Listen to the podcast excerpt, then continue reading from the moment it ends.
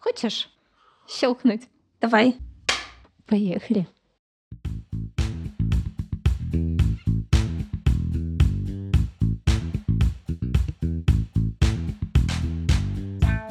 Привет! Ты слушаешь подкаст Давай обсудим. И в студии с тобой Саша. Лена и Маша. И мы обсуждаем темы, которые интересуют нас и являются одними из волнительных моментов нашей с вами жизни. Всем привет! Сегодня в студии Маша. Саша. А также к нам сегодня пришла наша гостья Светлана Власенко. Светлана у нас психолог, специалист по работе с метафорическими картами, ведущая трансформационных игр. Света, здравствуй. Всем здравствуйте. Привет. Тема, которую мы сегодня обсуждаем, а обсуждаем мы сегодня самосаботаж. Свет, не могла бы ты пояснить, что вообще включает в себя этот термин? Самосаботаж — это такое явление, явление нашей психики, которое возникает вообще абсолютно бессознательно. Если простыми словами, это такое некое сопротивление.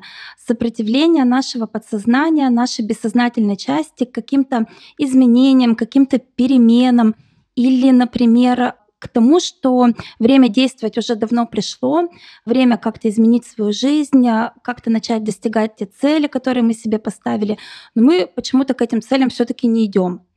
И возникает такое сопротивление, которое называется самосаботаж. То есть, например, мы говорим о том, что да, у меня есть цель, и я к этой цели обязательно приду, но не сегодня. Я начну завтра или, например, послезавтра, и не начинаю. Или наоборот, мне кажется, что я вообще очень много уже для своего вот этого желания сделал, и ничего не получается. И здесь тоже надо посмотреть, может быть, закрался вот некий самосаботаж. А вообще, мне кажется, многие с этим сталкиваются, но не все так подробно изучают эту тему. Что же тебя к ней привело? На самом деле это вообще такое очень распространенное явление, с ним очень интересно работать. И так как я еще веду трансформационную игру именно с таким названием, то мне, конечно, нужно было в свое время в этой теме очень хорошо разобраться.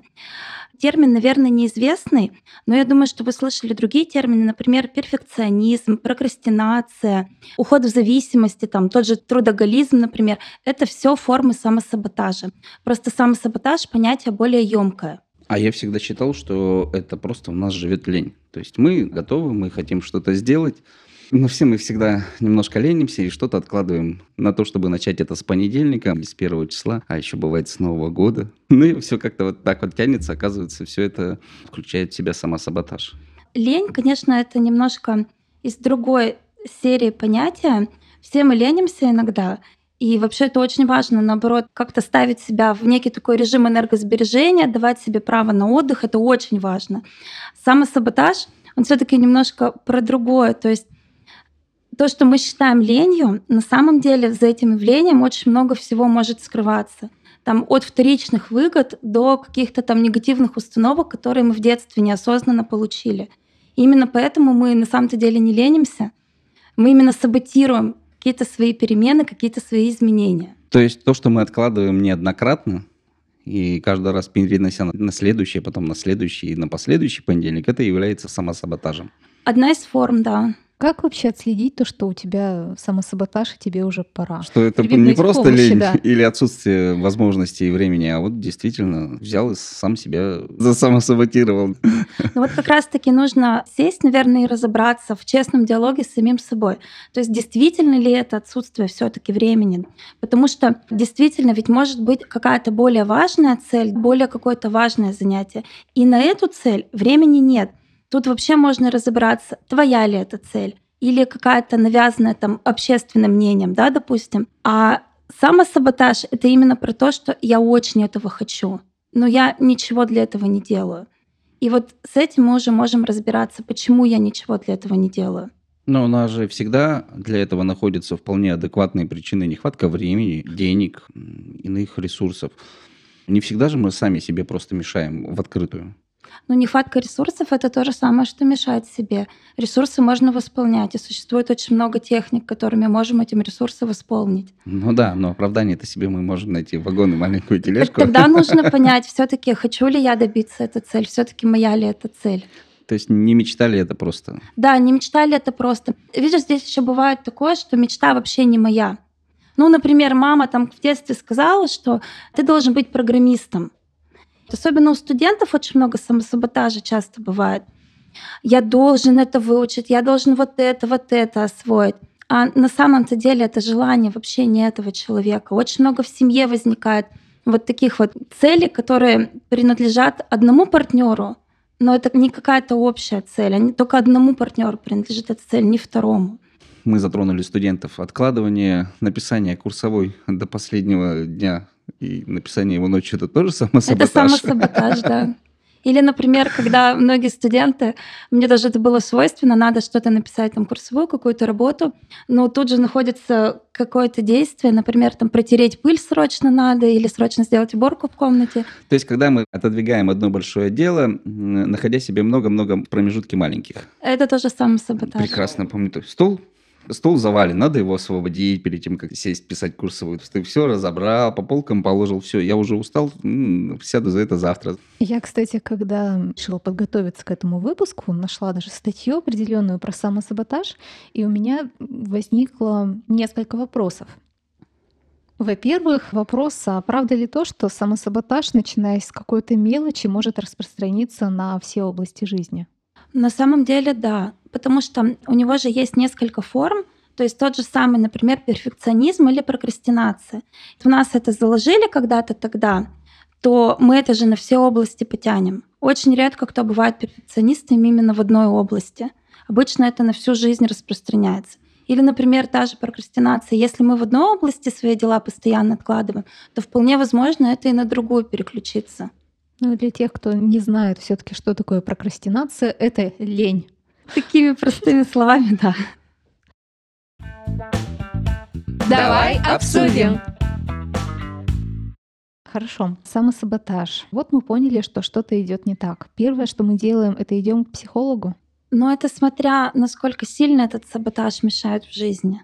Ну вот я, есть... например, поняла, что у меня самосаботаж, прочитав именно вот эту статью, что у меня самосаботаж был и в одной сфере, и в другой сейчас наблюдается, и, похоже, медленно пересекает зону третьей сферы жизни. Я вот думаю, наверное, это не очень хорошо.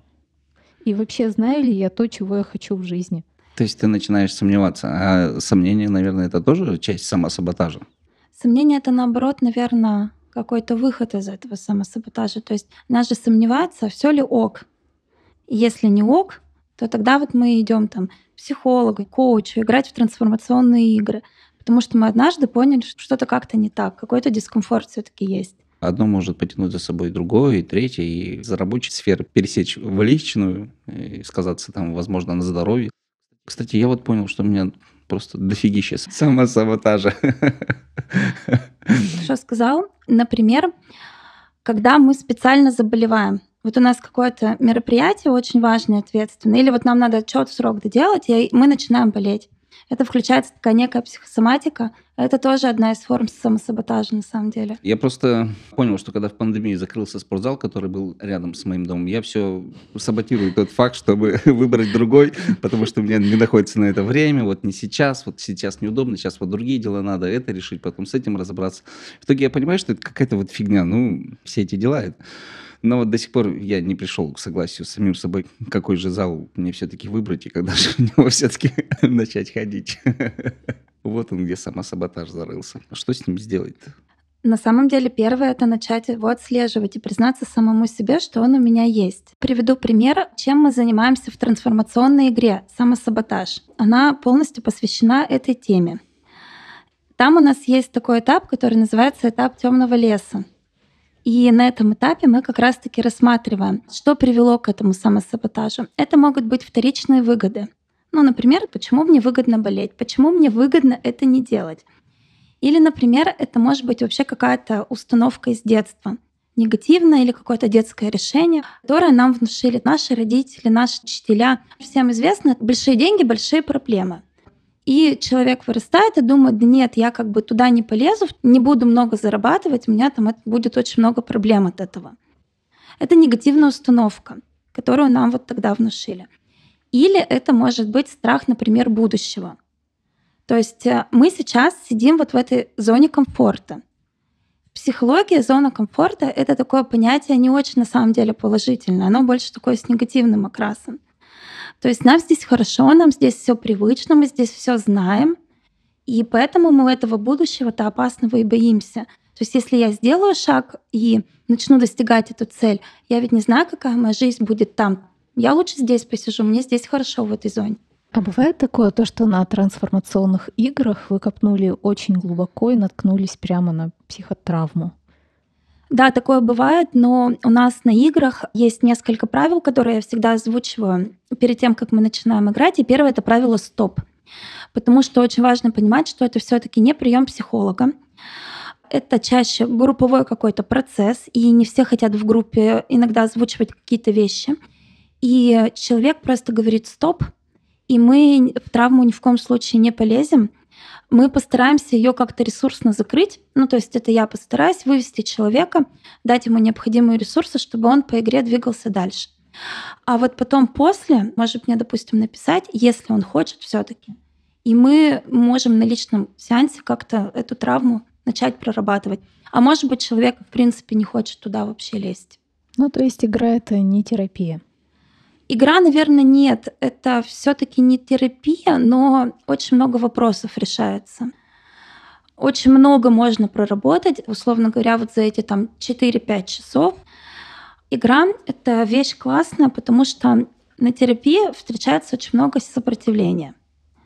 Очень трудно начать рассказывать как-то о себе, очень трудно вспоминать какие-то события, а в игре все это делается очень комфортно, потому что мы же всего лишь играем, мы кидаем кубик, и мы играем. А можно пример? Вот мы кинули кубик. Мгм. Я так понимаю, что там клеточки с цифрами. Да, как у настольной игры. Ну, как у настольной игры. И когда он попадает, ну, например, клеточка номер пять, какие его действия? Конкретно в этой игре там каждый ход, он имеет какое-то обозначение. Там вот у нас есть, получается, цель. Это как раз, что нам поможет прийти к этой цели. Мы там рассматриваем, каких ресурсов нам не хватает. Виды самосаботажа, опасное новое или проверенное старое. Мы вытягиваем метафорическую карту. А, вот, Вот как что. раз на этом. Всё. Да. Это круто. И как бы человек, получается, при помощи своего подсознательного начинает эту карту описывать. Описывает он эту всю ситуацию под себя. И мы начинаем уже с ним рассуждать. Опасное новое. Почему ты туда боишься идти? И очень интересно, как все это разворачивается на самом деле. Если привести пример, я сказала уже про опасное новое. Женщина, допустим, хочет сменить работу и больше зарабатывать. Но вот что-то ее останавливает, она боится. А когда мы идем в это опасное новое, мы вдруг находим такую установку, что если я буду зарабатывать, моему мужу будет со мной рядом некомфортно, и он меня бросит. Или, например, очень часто в связку самосаботажа вступают дети. Например, мама сидит дома, и подсознательно она на самом деле работать не хочет. И очень много разговоров, допустим, по этому поводу ведется в семье. А муж, например, за то, чтобы она эту работу быстрее нашла. Потому что она уже стала какой-то другой. То есть его вот эти отношения устраивать перестали, и она изменилась. И ребенок начинает очень много болеть. То есть ребенок эту волну подхватывает, он слышит все эти разговоры. Дети всегда делают так, чтобы было комфортно родителям. Он начинает очень часто болеть, мама сидит дома, то есть все это идет вот таким оправданием, что я же не просто так сижу дома, я сижу дома с болеющим ребенком. И это тоже самосаботаж, это откладывание чего-то. Здесь нужно понимать, а хочет ли она вообще эту работу, или ну, вот она вот таким образом просто убегает, сбегает. А каковы причины все-таки самосаботажа? Установки, которые родители нам в детстве дали, родители или значимые Какие-то взрослые. блоки, да, получается, Блоки, да. полученные ранее. Мы все их получаем. У нас у каждого есть негативные установки, какие-то убеждения, которые к нам вообще не относятся. И наши родители, наши учителя, воспитатели, они же это не специально сделали. То есть они специально-то... Да, они, Подсадили нам некоторые ограничения. конечно, они нам специально ничего не внушали. Просто они такие же люди со своим опытом. Это внушили когда-то им, они передали это нам. По наследству. Мне кажется, даже название есть. Сценарий. Сценарий, негативные установки. Сценарий более такая обширная тема. Здесь какие-то вот убеждения негативные. А что еще может быть? Тот же самый алкоголизм — это тоже форма самосаботажа. И человек не хочет, ему проще это как-то вот, вот таким образом с этим справиться. То есть это не так просто прям вот сесть и как бы сразу начать.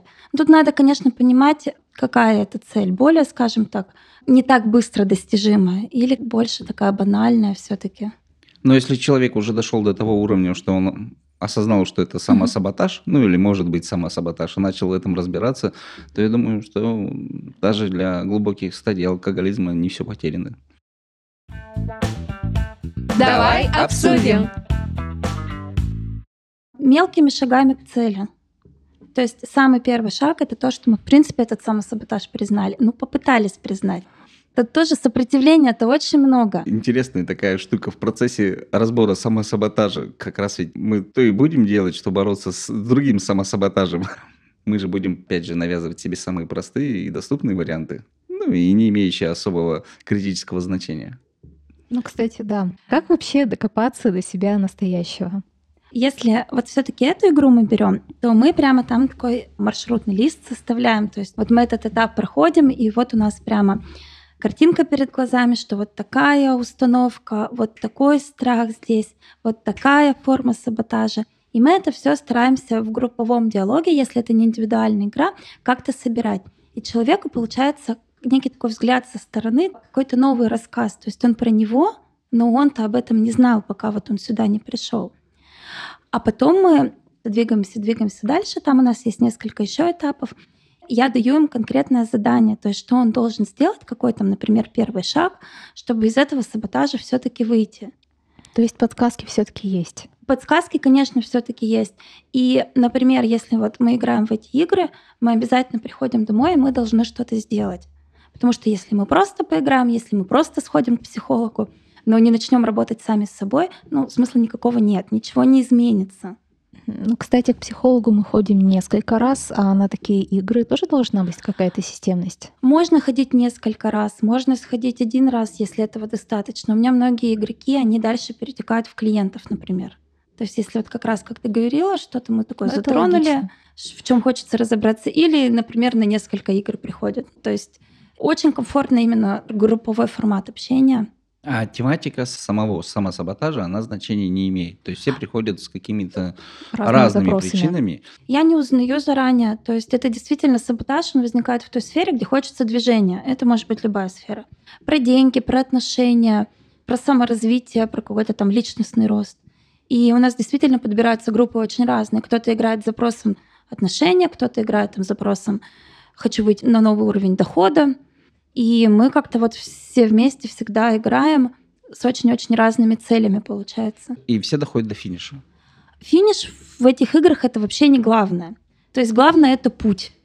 Есть такое направление психологии когнитивно-поведенческое. И я больше все-таки себя вот к этому направлению отношу.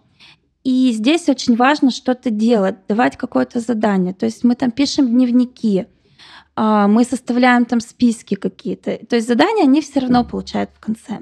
До финиша могут дойти не все. Останется только один из них. В чем финиш? Конкретно в этой игре финиш, Что значит доиграть до конца? пройти определенные этапы. То есть мы проходим вот этот этап установок, убеждения, опасного нового.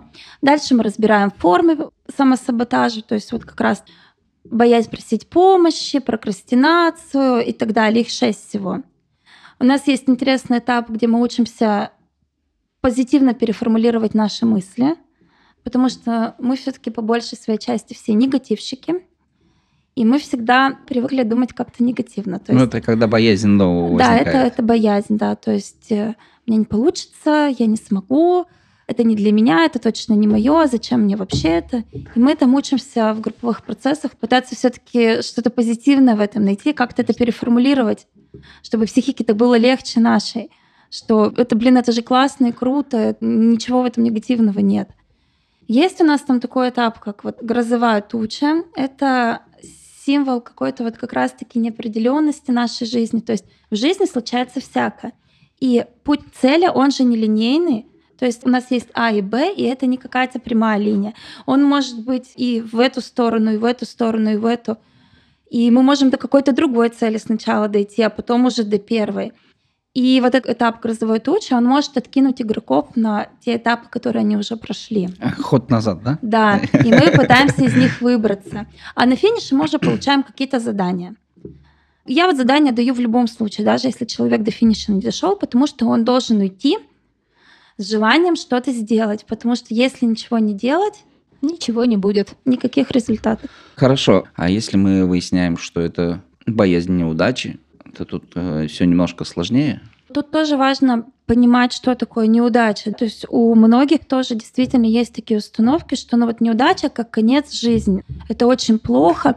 И с детства вот это как раз вот пример, да, негативной установки. С детства родители говорят о том, что ты должен учиться на 4, на 5. Иначе Если- выгонят со школы, да? Да. Или оставят на второй Если- год. Иначе будешь дворником. Вот, классно, да. Не знаю, моему брату очень нравится эта идея. Он говорит, класс, я буду гулять каждый день. Трудиться на свежем воздухе. Вперед выйди хотя бы раз вовремя из дома.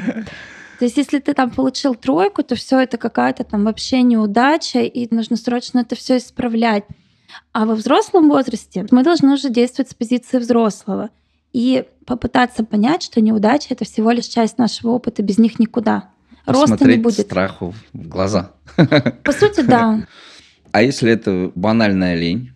Я иногда в этом признаюсь честно. Тогда тоже можно посмотреть, а что за этой ленью вообще скрывается. Почему Хм. все-таки не хочется-то, если это все-таки цель такая? В конце концов, может быть, ты на самом деле устал. И твоему организму нужен отдых, чтобы реализовать свою цель. Но как это проверить? А вдруг пойдешь отдыхать, а все равно ничего не сделаешь, потому что зря потратил время. Вот опять же можно дать себе отдохнуть без этих мыслей. Отдохнуть от мыслей. Отдохнуть от мысли. Давай обсудим. А в бытовых условиях можно самостоятельно помочь человеку с самосаботажем? Наверное, лучше сразу идти к психологу. Можно попробовать самостоятельно. Хотя бы расписать все это себе. Попытаться самому понять, почему все-таки такое сопротивление. Почему все-таки вроде бы я хочу, но я ничего для этого не делаю. Можно там, не знаю, в формате таблиц как-то письменно постараться. Ну вот прям честный диалог с самим собой. Если не получается, тогда да. Я вот э, за то, чтобы перед тем, как идти к психологу, провести некую самодиагностику. Да, Сравнимо с тем, что ты приходишь к врачу и говоришь, у меня болит где-то здесь. Ну, было бы неплохо, если бы ты для себя хотя бы осознал, потому что все эти вопросы возникнут, и вы потратите лишнее время. Как давно болит, как сильно болит, в какое время Господи, болит. Саша, ты был у врача в последнее время? В прошлый раз и сказала, вот у меня болит поджелудочная. Он говорит, «А откуда вы знаете, что это поджелудочная? Я говорю, ну, потому что у меня уже был такой эмпирический Не, ну опыт. когда ты приходишь с диагнозом, который поставил сам себе, это да. А Ещё когда с ты... лечением мне сказали в прошлый раз, ну ладно, Пишите мне рецепт, Молодец. поставьте мне печать на рецепт. все делаешь правильно, держись дальше. И двигайся в эту сторону, Но ты можешь больше не не так. приходить. Кстати, вот люди приходят с какой-то формулировкой, что у них действительно самосаботаж. Или они приходят и говорят, вот вроде бы, но я не уверен. Обычно приходят с какой-то сферой, то есть в какой сфере я хочу То поиграть. есть они уже точно определились, что это самосаботаж. Примерно запрос мы формулируем вместе, то есть пытаемся как-то это сформулировать все-таки. И запрос может, например, в течение игры измениться. То есть, например, она думала, что она саботирует там сферу профессиональной деятельности, а к середине игры у нас выясняется, что на самом деле саботирует она сферу отношений. То есть такое тоже бывает. И доигрываем мы уже с другим запросом. А, вопрос на игру, та проблема, с которой мы пришли, мы его можем калибровать, то есть как-то менять в течение процесса. То есть уже с какой-то сформулированной все-таки мыслью. Мысль, да, есть. Просто она может поменяться. Я Запрос, передумал, теперь да? мы не лечим поджелудочную, мы лечим печень. Ну, ну, кстати, так обычно и оказывается. Вот. А ты уже с готовым диагнозом и самовыписанным рецептом. Насколько сложно идет игра, насколько сложно люди вообще открываются, потому что не всегда же это, во-первых, просто, во-вторых, не всегда еще изначально понятно, а действительно ли он с этим пришел. Люди очень разные приходят. У каждого разные степени психологических защит. там более эмоциональные, менее эмоциональные, более открытые, то есть которые хотят работать в этой группе, более закрытого плана. Все открываются абсолютно по-разному. То есть кто-то действительно может сидеть плакать, а могут быть какие-то эмоции, то есть прям вот очень-очень сильно – если мы вдруг выяснили какую-то установку, особенно вот из детства, очень такую болезненную, мы это, конечно, все пытаемся ресурсно закрыть. Бывают очень такие прям неподдельные яркие эмоции. Бывают люди, наоборот, на позитиве, в ресурсном состоянии, то есть в таком более коучингом формате проходят игры. Все всегда по-разному. Все процессы, которые вот проходят в этой группе, они, скорее всего, в следующей группе не повторятся. То есть это все уникально. Очень много, в принципе, зависит от того, какая группа подобралась. Какие-то общие интересы, готовность что-то говорить. Поддержка очень важна в группе. А помимо самосаботажа в игре бывает саботаж от игроков? Да, конечно, бывает. Бывает саботирование игры. Вообще это направление трансформационных игр называется игропрактика. Когда я проходила обучение, мы разбирали такой тип игроков, который называется киллеры. Это игроки, которые убивают игру. В данной вот, если формулировке, они саботируют процесс вот конкретно этой игры. А интересно, они с этим намерением пришли? То есть это диверсанты или они просто поняли в процессе игры, что ну, они не готовы играть дальше? Иногда и не готовы играть дальше, не хочется, и тогда сопротивление выходит на первый план. Иногда бывает, что приходят, например, коллеги поиграть, и а, не все коллеги могут, скажем так, принять другого коллегу. Они приходят узнать новый инструмент. Но в процесс вступить не могут, им хочется все-таки свое я больше показать, что я же тоже специалист. Хотя я вообще к коллегам-психологам на играх отношусь крайне положительно. И у нас, наоборот, очень такие живые диалоги выстраиваются обычно. Но бывают разные. И вот если хочется очень много своего я-я-я, это обычно убивает именно групповую игру. И что делать с киллером? Ну вот, Кто будет шерифом? Шериф в любом случае ведущий игры, и с киллерами много есть способов справиться. Ну то есть вот. Ну один... то есть они не исключаются из игры? Нет, конечно, нет. Нет, они в любом то есть случае... они не получают наказание? Нет, у нас все-таки психологическая игра, поэтому нет. Мы с ними тоже работаем, они в любом случае часть этой группы. Наказание к ним не применяется? Нет, наказания нет. Тут большой вопрос просто в том, чтобы на самом деле заинтересовать. А, и заинтересовать можно даже киллеров. Например, у меня как-то на игре был мужчина, а мужчины вообще очень редко приходят на такие события. Они обычно приходят с кем-то, их обычно приводят. И у мужчин вообще образное мышление зачастую развито не так сильно, как у женщин им тяжело рассматривать вот эти карточки, что-то там пытаться описать. Их бывает труднее заинтересовать. Бывает, конечно, и по-другому. Но вот был у меня не так давно мужчина, буквально там четвертый, пятый ход, ему реально стало интересно. А он еще играл вместе со своей девушкой, то есть это была парная игра. И мы в конце решали не только, что он саботирует и что она, а мы еще решали, что они вместе саботируют отношения. То есть первоначально они пришли с разными с формулировками разными, да. саботажа. Да, они с ними и остались к концу, но мы еще выяснили, что у них вот там в отношениях такая штука есть, которую они саботируют. Общий саботаж. Он мне там огромный отзыв писал, ему вообще очень сильно понравилось. Еще бы, узнай, с кем ты живешь. На самом деле, ну вот я киллеров мало встречала. Все-таки как бы приходят на игру более, ну вот такие осознанные люди. То есть которым интересно, которые хотят что-то новое про себя узнать. Не так много киллеров встречается в игре, ну, все-таки бывает. А жаль? Нет. Я, конечно, больше люблю, когда все-таки такой активный групповой процесс идет. Я это в начале игры всегда проговариваю, что мы друг друга поддерживаем, мы ни в коем случае не осуждаем, не обсуждаем цели друг друга, чтобы не было такого, что вот у меня цель такая ого-го, а у тебя вообще какая-то там низменная цель. Потому что для каждого цель она своя. Если для одного она какая-то маленькая, непонятна, то для другого это может быть вообще весь мир. Иначе не получится продуктивности, а продуктивность, мне кажется, в этой игре самое главное. Да, то есть у нас вот именно правила уважения, и я стараюсь их завлекать в групповой диалог, чтобы друг друга поддерживали, потому что поддержка это огромный ресурс. Давай обсудим. Ты получила образование в сфере игротехник. Твое отношение к людям в жизни поменялось? Как-то по-другому ты, наверное, на них смотришь. Да я бы не сказала, там очень же много было вот именно из психологии, то есть из психологического консультирования. В агропрактику могут прийти люди, у которых нет базового психологического образования. Игры проводят коучи, психологи, эзотерики проводят, социологи проводят, проводят финансисты, кстати, это если вот игры про деньги.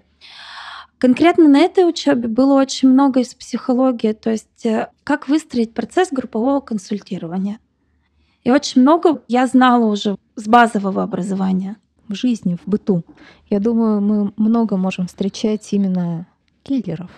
Когда ты узнаешь что-то новое, ты в любом случае для себя какие-то выводы делаешь. Ты в любом случае какой-то опыт. Да и я всегда замечаю, у кого из моего близкого окружения, какое может быть поведение. Здесь дело в другом. Дело в том, что я одна на работе, я психолог, дома я не психолог. Дома я жена, дома я мама. Это тоже очень важно отслеживать. Дома я не роюсь в том, что сейчас мой муж делает не так, киллер ли он или нет. То есть дома я жена и мама, которая выстраивает вот отношения. Я подруга. Я тоже не буду вмешиваться туда с позиции психолога, я буду подругой. Может быть, моя подруга, конечно, пока не попросит там что-то вот такое, я буду просто подругой. Насколько я знаю, просто есть еще такое небольшое негласное правило, что ты не можешь консультировать как психолог своих близких, потому что иначе твое отношение к ним поменяется. Да, то есть ни близких, ни родственников, ни друзей именно в консультировании нет. На игры можно приходить друзьям, потому что там все-таки такой более у нас идет облегченный формат. А именно на консультации психолога нет. То есть я своим близким, своим знакомым могу порекомендовать своих коллег, что я как бы делаю. Результат. Люди, которые заканчивают игру, на самом деле для них это просто проходит как игра и некая стадия ознакомления с тем, что они самосаботируют, или все-таки они двигаются дальше? А это уже от человека зависит. То есть это так же, как и психологическое консультирование, терапия. Если человек сам не начнет что-то делать, ничего в его жизни не изменится. Мы можем годами ходить к психологу, но если мы сами не начнем что-то делать, результата никакого не будет. То есть, если я просто сходил там, поиграл, ходил на прием, мне что-то сказали, я думаю, ну да, ну вроде есть. Но если я сам с собой работать не начну и что-то делать, главное предпринять хотя бы какой-то маленький шаг и посмотреть. Я покину эту зону комфорта, вдруг там все-таки лучше. Обратно-то ведь вернуться никогда не поздно. Там большой вопрос, а захочется ли обратно вернуться. Все зависит от человека. То есть, если он что-то будет делать, тогда да, ему вся вот эта картинка, которая сложилась в игре, она ему обязательно поможет. Если он придет и на полку закинет, ну, наверное, нет. Просто какое-то, может быть, хорошо проведенное время. Что само по себе уже неплохо. Что тебе дает именно работа с людьми? Именно работа с трансформационной игрой и самосаботаж. Какие эмоции ты испытываешь, когда она завершилась? Я вот работу с трансформационными играми вообще отдельно не рассматриваю. Я ее рассматриваю как компонент работы психолога именно. И я же психологию прошла уже достаточно в зрелом возрасте из своей личной терапии, то есть прорабатывая свои какие-то собственные травмы. Потом уже получила базовое образование и начала работать. Это как инструмент, точно такой же, как там метафорические карты. Это моя психологическая практика. В трансформационных играх мне нравится групповая именно терапия. То есть э, то, что мы можем собрать группу. Потому что в консультировании я работаю с человеком один на один. Здесь идет группа. Это всегда живые эмоции. Это всегда очень много помощи, поддержки, каких-то ресурсов. Выстраивать вот эту работу — это вообще очень здорово мне очень хотелось групповой именно работы. Когда я вот пошла учиться в игропрактику, мне очень хотелось женских групп. Ну, ко мне преимущественно женщины приходят играть. Мне очень хотелось вот таких вот каких-то душевных женских групп. Потому что в нашем менталитете очень часто женщина другой женщине враг, соперница. Конкурент. Конкурент, да. А все-таки на самом деле вот в женской какой-то дружбе, в женском общении очень много ресурсов. И очень классно наблюдать живые диалоги, помощь. Очень часто участники игр потом продолжают общаться. Момент групповой работы для меня очень был важен, когда я в игропрактику пошла учиться. Какие у тебя планы есть на будущее? Есть одна глобальная цель — это выйти из онлайна, потому что сейчас я преимущественно работаю в онлайне, и мне на самом деле это нравится. И, возможно, я тоже саботирую свой выход из офлайна. Я об этом тоже очень много думала. Но все таки есть цель больше каких-то мероприятий, больше каких-то вот игр. Мы планируем сейчас мероприятия с другим психологом, с арт-терапевтом. Хочется больше живых встреч.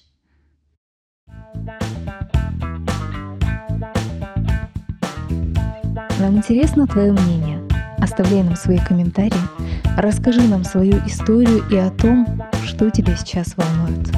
И в одном из следующих выпусков мы обязательно затронем интересующую тебя тему. Пожелание — это не бояться пробовать что-то новое, не бояться ошибиться, потому что ошибки — это всегда часть нашего опыта. И в ошибках тоже очень много ресурсов спрятано. Мы ошибемся, затем мы эту ошибку разберем. В следующий раз мы ее не совершим. Мы поймем, как нам действовать дальше. Не бояться ошибиться, не бояться перемен. Давать себе все-таки некую свободу что-то делать, как-то двигаться дальше. То есть не тормозить себя, не тормозить свой личностный рост.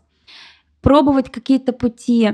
Не бояться просить помощь, не бояться просить поддержку. Вот этого очень много кто боится дурацкая установка про то, что я сильная, я всегда все сам. Ты можешь попросить помощь, ты можешь делегировать часть своих дел. Наверное, вот это пожелать. И, наверное, как-то просто больше обращать все-таки внимание на свои какие-то внутренние процессы, потому что это очень тяжело сделать. Мы люди все загружены, мы живем в таком веке достигаторов, мы все куда-то бежим, всегда торопимся. Все-таки остановиться, может быть, на минуту и прислушаться к себе. Туда ли я бегу, того ли я хочу, чтобы как-то со своими, наверное, истинными целями разобраться.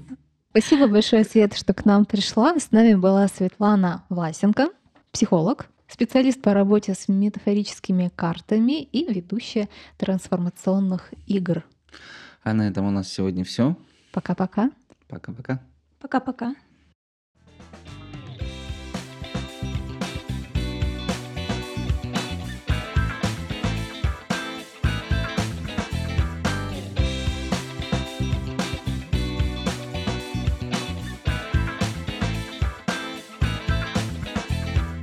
Будь собой и будь с нами, ведь с нами ты узнаешь такие разные мнения на волнующие вопросы жизни. Ну или просто хорошо проведешь время и послушаешь наши истории. А впереди еще море тем. Давай обсудим.